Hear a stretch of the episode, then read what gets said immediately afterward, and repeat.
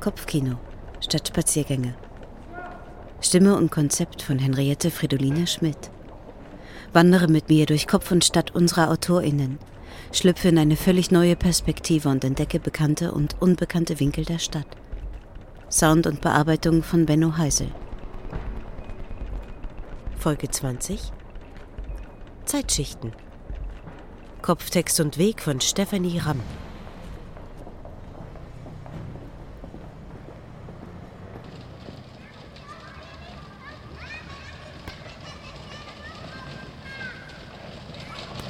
Ilse, komm, wir müssen gleich los. Ilse! Ilse, wo bleibst du denn? Ilse! Ilse?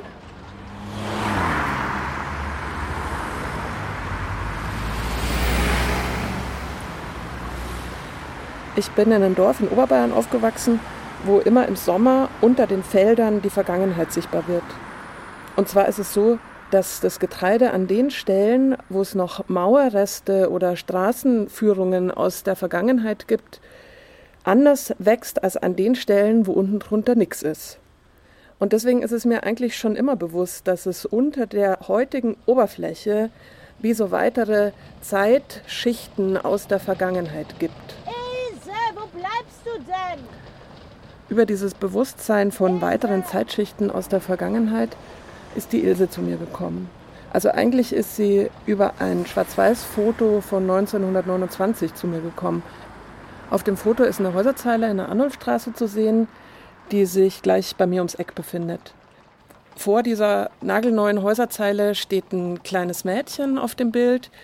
Sie ist vielleicht im Grundschulalter, hat ein Kleid mit Matrosenkragen an, einen Pagenkopf, ein ganz verschmitztes Grinsen im Gesicht und ist barfuß. Und in meiner Vorstellung heißt dieses Mädchen Ilse, weil ich glaube, dass ganz schön viele Mädchen 1929 Ilse geheißen haben könnten. Und oft, wenn ich die Arnulfstraße entlang zur Arbeit radle, dann stelle ich mir vor, was Ilse in ihrer Zeitschicht gesehen und gehört haben könnte.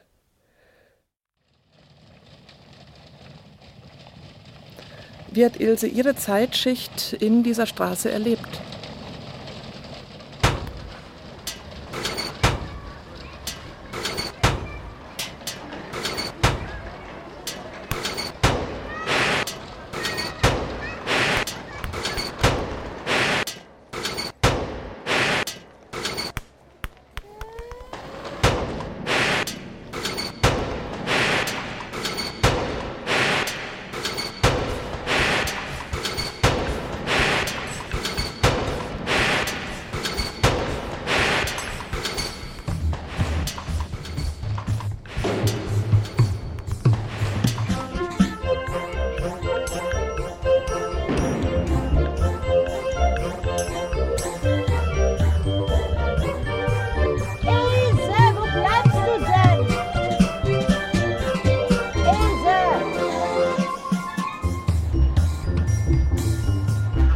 Schreit nach mir.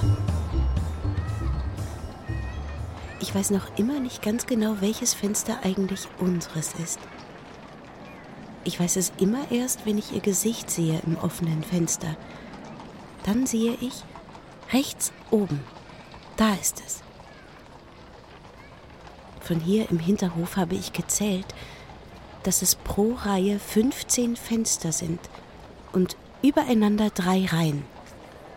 45 Fenster sehe ich also. Ich bin acht Jahre alt und kann das schon selbst sehr gut ausrechnen. Mein Lehrer sagt, das muss man können mit acht, auch als Mädchen. Seit wir hier wohnen und nicht mehr bei Oma und Opa, macht mir die Schule Spaß. Ich muss nur aus dem Hof raus, dann über die große Straße rennen, rennen, weil da sehr schnelle Automobile fahren, und dann bin ich schon da.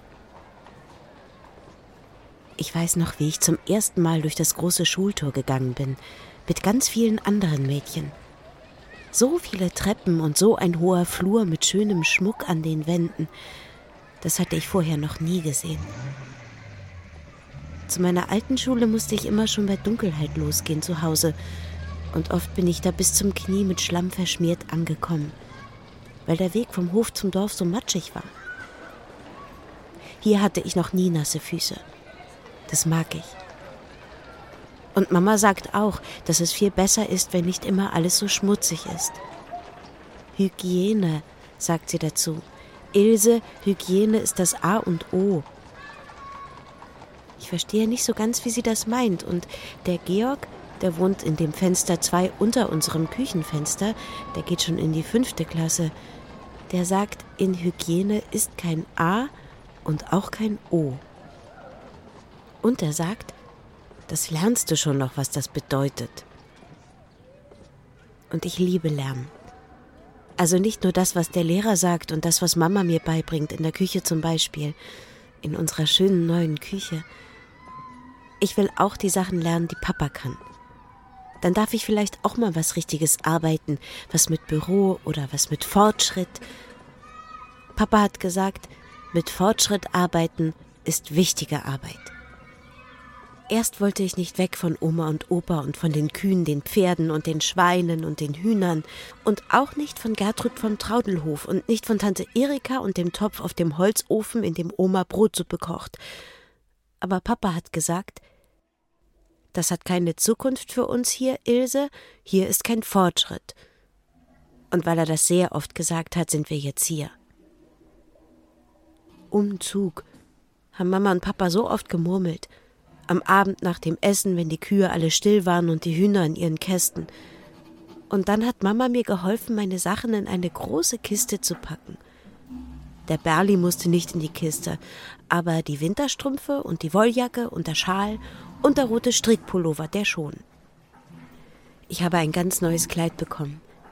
Es ist dunkelblau und hat am Kragen ein weißes Einfassband und in dem neuen Kleid mit dem Berli auf dem Schoß durfte ich hinten auf dem Wagen sitzen, als wir mit den Kisten und den Bettmöbeln und dem Schrank und den Töpfen umgezogen sind. Den ganzen Tag hat die Fahrt gedauert. Recht holprig war es zwischen den Feldern, und am Abend ist der Hausel, das ist der, der der Gertrud am Hof hilft, mit dem Wagen und dem Pferd wieder heimgefahren zu Oma und Opa. Wir sind geblieben, Mama, Papa und ich. Und der Franz. Der Franz auch, das ist mein kleiner Bruder. Aber der geht noch nicht mal in die Schule, so klein ist er noch. Jetzt haben wir viele Zimmer. Und eine Küche mit einer Wand aus Glas. Die Küche ist sehr modern, sagt Mama. Ich finde, sie ist klein, aber da sind die Wege nicht so weit, sagt Mama auch. Als wir noch bei Oma und Opa waren, durfte ich nach der Schule an dem großen Tisch in der Küche sitzen und mich vom Weg am Ofen aufwärmen und malen und Mama und Oma beim Kochen zusehen. Aber hier geht das nicht. Jetzt muss ich allein in dem großen Zimmer sein, an dem runden Tisch mit den Stühlen und dort meine Schulaufgaben machen. Aber wenigstens sehe ich Mama durch die Wand aus Glas.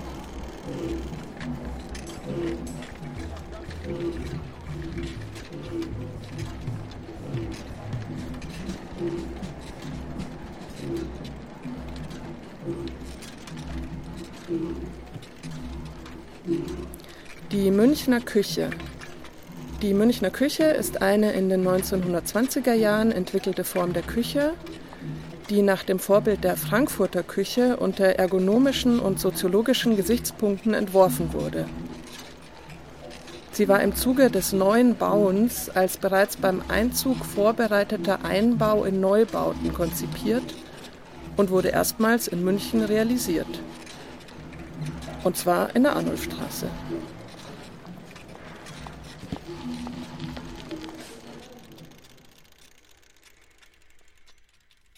Da kommt Papa. Mit dem Fahrrad kommt er. Das hatte er vor dem Umzug noch nicht, aber seit wir hier wohnen, braucht er es. Sein böses Bein streikt sonst, sagt er. Weil der Papa ein böses Bein hat, hat er immer sehr laut stöhnen müssen, wenn er mit dem Opa vom Feld gekommen ist oder wenn er bei den Kühen war. Und als er dann gehört hat vom Cousin von der Gertrud vom Traudelhof, dass in der Stadt jetzt ganz viele neue Männer gesucht werden für den Fortschritt mit den Briefen und den Paketen und dass es neue Häuser gibt, in denen die Männer mit ihren Frauen und Kindern wohnen können, da haben wir ganz schnell diesen Umzug gemacht. Papa ist mein Lieblingspapa. Er ist der beste Vorlesepapa und der beste Kuschelpapa. Papa und ich gehen jeden Tag gemeinsam arbeiten. Also, er geht arbeiten und ich gehe in die Schule. Durch den Hof und bis zur großen Straße gehen wir gemeinsam. Er steigt dann auf sein Fahrrad und biegt rechts ab zu seiner Arbeit mit Büro und Fortschritt und ich renne über die große Straße zum Schultor. Ilse, komm, wir wollen doch nicht zu spät sein, sagt Papa noch. Nimmt meine Hand und den Ball und den Franz und wir gehen gemeinsam hoch zu Mama. Erst einmal 18 Treppenstufen, dann nochmal und dann nochmal weil wir heute etwas Besonderes vorhaben, dürfen wir die schönen Sandalen anziehen und dann müssen wir uns sputen und dürfen nicht länger trödeln. Ich möchte auch nicht trödeln, weil ich freue mich schon seit Tagen auf heute. Heute zeigt uns der Papa, wo seine Arbeit ist und wir machen einen Ausflug. Ausflug ist, wenn man woanders hingeht, als man sonst sowieso immer hingeht und wenn man dort dann das Spannendste erlebt. Das machen Leute in der Stadt manchmal. Ich weiß noch nicht ganz genau, was heute das Spannendste sein wird, aber ich weiß, dass heute die Erika ankommt. An einem Bahnhof. Und deswegen die Schuhe und das schöne Kleid. Dass die Erika kommt, darüber freue ich mich so sehr. Vielleicht, vielleicht bringt sie ja Gugelhupf mit, von der Oma. Und lustige Geschichten weiß sie auch immer. Mama schließt die Türe zu unserer Wohnung ab und sagt dann, ich habe abgeschlossen. Das sagt sie, weil sie in den ersten Tagen hier immer erst daran gedacht hat, dass sie den Schlüssel mitnehmen muss, wenn die Türe schon fast zu war. Bei Oma und Opa habe ich nie einen Schlüssel in der Tür gesehen. Da konnte ich immer einfach so rein und raus. Und auch bei Gertrud. Nie einen Schlüssel. Hier überall Türen und Schlüssel. Dafür haben wir unser eigenes Reich, findet Mama. Ich springe erst 18 Treppenstufen ganz schnell hinunter, dann nochmal und dann nochmal. Ich weiß nämlich, wohin ich laufen muss, weil der Weg, den wir gehen, ist bisschen genauso wie der Weg zur Schule. Am Hoftor warte ich auf Mama und Papa und Franz.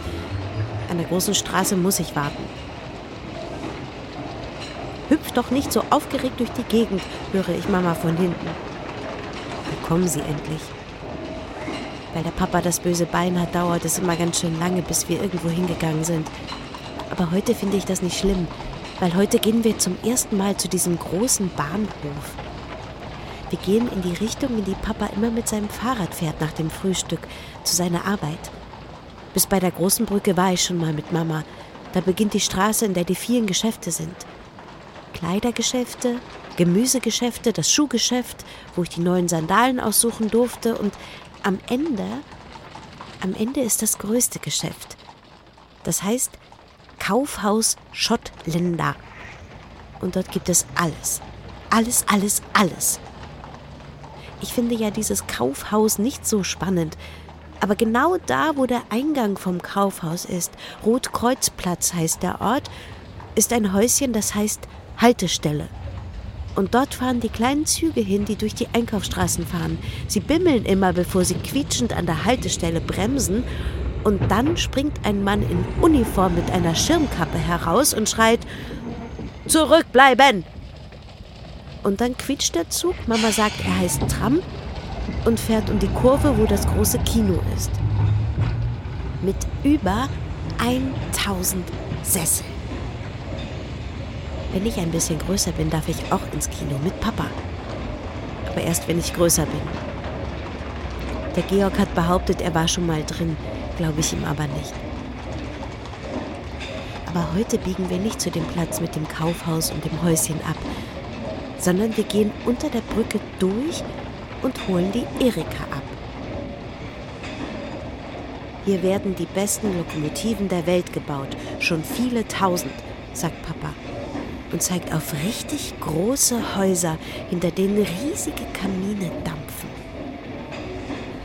Der ist so gut im Geschäft, dass der Kraus, Kraus so heißen die Lokomotiven, erklärte mir, jetzt schon außerhalb der Stadt eine neue Fabrik baut, sagt Papa. Und Ich glaube ja, dass es da bald kracht zwischen Maffei und der Krausfabrik oder sie tun sich zusammen. Das ist die andere Möglichkeit. Und ich frage mich, wer der Maffei denn nun schon wieder ist.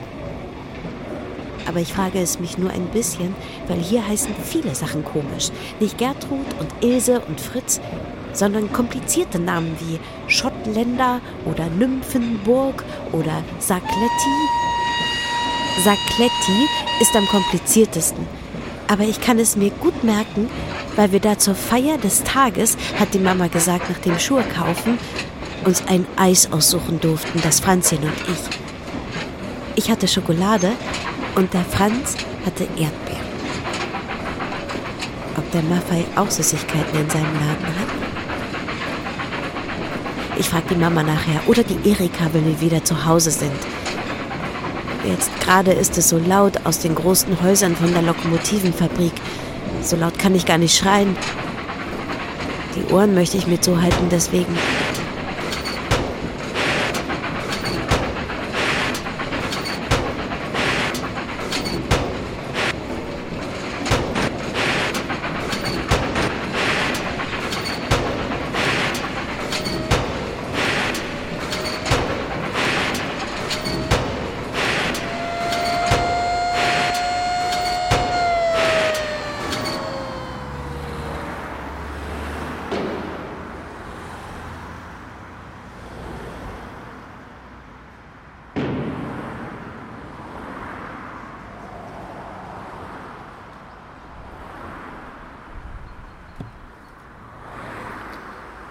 Als ich vor so ungefähr 15 Jahren angefangen habe, fast täglich die Annowstraße entlang zu radeln, da war hier echt noch überhaupt nichts. Es gab ein paar von diesen älteren Gebäuden da am Straßeneck und natürlich stand der Schornstein der heutigen Freiheitshalle. Aber sonst war von hier, von der Annowstraße bis davor zu den Gleisen eigentlich nur braches Feld. Und dann kamen Bagger und Kräne und Bauarbeiter und Betonmischmaschinen. Und heute stehen hier diese gleichförmigen Wohnquader. Papa, Papa, komm schneller, so laut.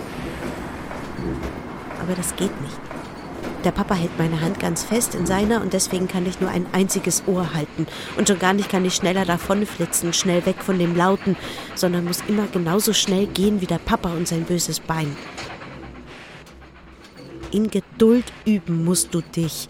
Ist auch so ein Satz, den Mama in letzter Zeit immer wieder gesagt hat, wenn ich nach der Schule so hungrig war oder wenn ich nach dem Abendessen in den Innenhof wollte, weil der Georg und die anderen Kinder ja auch durften. Papa hebt seine linke Hand und zeigt irgendwohin mit dem Finger. Ich kann nicht gut verstehen, was er sagt, aber Mama streckt den Hals und ein paar Schritte später kann ich es auch sehen, auf der anderen Straßenseite. Es ist ein großes, rundes Haus mit einer lustigen Kappe aus Glas obendrauf. Unten drin im Runden sind viele Türen. 58 Tore für jeden Zustellbezirk eines. Und überall drumherum stehen Fahrzeuge mit großen Kästen auf dem Rücken – Männer, die alle gleich aussehen, die so aussehen wie Papa, wenn er mit mir nach dem Frühstück aus dem Innenhof geht, laufen durcheinander und immer mehr von den Fahrzeugen kommen an und bleiben vor dem Haus stehen. Papa lässt meine Hand los, beugt sich zu mir herunter und sagt Schau, das ist meine Arbeit. Weißt du denn, was ich hier arbeite? Ja, Papa, woher soll ich das denn wissen? Du hast ja wohl noch nie davon erzählt. Wenn wir in ein paar Tagen zum Bahnhof gehen, dann zeige ich dir alles, hat Papa nämlich immer gesagt. Und dann erzählt er. Dass zum Beispiel die Oma, die kann nämlich nicht einfach so mit dem Zug in unser neues Zuhause fahren, weil sie jeden Tag melken muss, auch einmal so schöne Schuhe haben möchte, aus dem Schuhladen in der Straße an der Brücke. Dann können wir die Schuhe dort für sie aussuchen, Papa nimmt den Karton mit in die Arbeit, schreibt Omas Namen und etwas drauf, das Adresse heißt und kümmert sich dann darum, dass das Paket in eines der großen Fahrzeuge kommt und zu Oma gefahren wird. Das nennt man dann Post schicken. Und weil immer mehr Menschen Schuhe an Omas schicken wollen, werden immer mehr Menschen gebraucht, die in dem runden Gebäude die Pakete zu den richtigen Fahrzeugen bringen, die dann zu den Omas fahren. Und deswegen sind wir jetzt hier in dieser Stadt München. Und nicht mehr bei Oma und Opa. Und ich gehe in die Schule auf der anderen Straßenseite. Und Papa hat ein Fahrrad. Und Mama hat eine sehr praktische Küche mit Glaswand. Und wir einen Innenhof mit 45 Fenstern. Robert Vorhölzer war in den 20ern der Chef der Architekturabteilung der Post und er hat zusammen mit anderen Architekten nicht nur Wohngebäude entworfen, sondern auch einige der Münchner Postgebäude, die heute noch stehen. Und in die Geschichte ist ihre Postbauschule als bayerische Moderne der Architektur eingegangen. Und viele der Gebäude im sachlich schlichten Stil stehen auch mittlerweile unter Denkmalschutz. Wir müssen los. Die Erika kommt gleich an. Wir sind schon ganz schön spät dran. Mama deutet die große Straße hinunter. Oben an dem Turm, der in der Mitte der Straße steht und der zu beiden Seiten mit den Gebäuden rechts und links mit Brückenbögen verbunden ist, erspähe ich die Uhr mit den riesigen Zeigern. Mama nimmt meine Hand und zieht mich von Papa weg. Kommt, und weil Papas böses Bein nicht so schnell kann, der Franz jammert, dass er ganz schlimm hungrig ist und ich schon sehr müde bin vom langen Ausflug, schaffen wir es nur bis zu dem Turm mit den Torbögen, kurz nach der Brücke mit Eisengestell, als wir Erika sehen. Da schaut, sie kommt uns entgegen, sagt Mama. Lässt meine Hand los, stellt den Franz auf den Weg und läuft Erika entgegen. Die schleppt einen Koffer und einen Korb in der anderen Hand.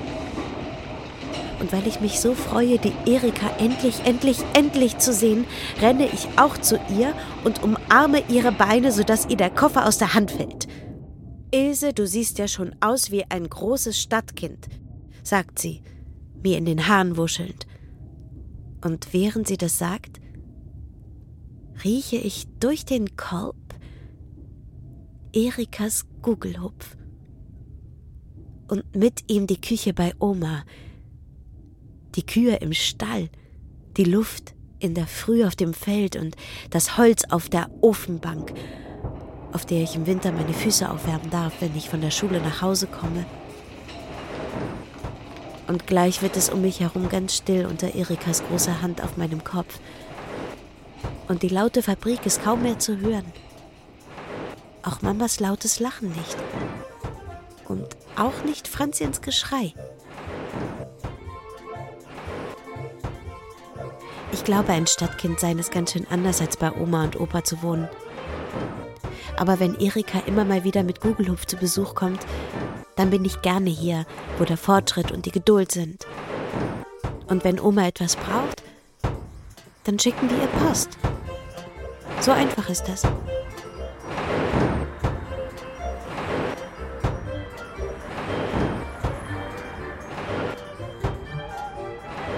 Genau, Ilse. So einfach ist das. Ich werde jetzt gleich vorbeiradeln am Hochhaus des Bayerischen Rundfunks, ungefähr da, wo vor 100 Jahren von großen Zeigern die Zeit angezeigt wurde. Und ungefähr da werden sich auch die Gestalten von der Ilse und vom Franz, von der Mama, vom Papa und der Erika mit ihrem Gugelhupf im Korb ganz langsam wieder aus meinen Gedanken lösen. Die Tram wird vorbeirattern und gleich da vorne wird mich eine Horde Angetrunkener ausbremsen, die aus dem Eingang des Biergartens auf den Radlweg torkeln. All das gehört zur Heute-Schicht der Arnulfstraße. Und mich würde wirklich brennend interessieren, wie hier in 100 Jahren die Geschichten aus der Vergangenheit klingen könnten.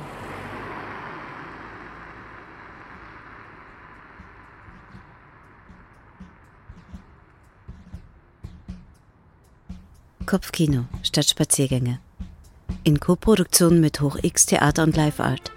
Gefördert vom Fonds Darstellende Künste aus Mitteln der Beauftragten der Bundesregierung für Kultur und Medien und der Landeshauptstadt München. Wir bedanken uns bei Willi Löster für Soundberatung und Equipment, bei Rat und Tat für Beratung und Produktionsleitung und bei allen Spendern, die Kopfkino am Leben halten. Wir freuen uns, wenn du den Podcast auf Apple Podcast bewertest und weiterempfehlst. Wenn du keine Folge mehr verpassen möchtest, abonniere den Kanal von HochX zum Beispiel auf Spotify oder Acast.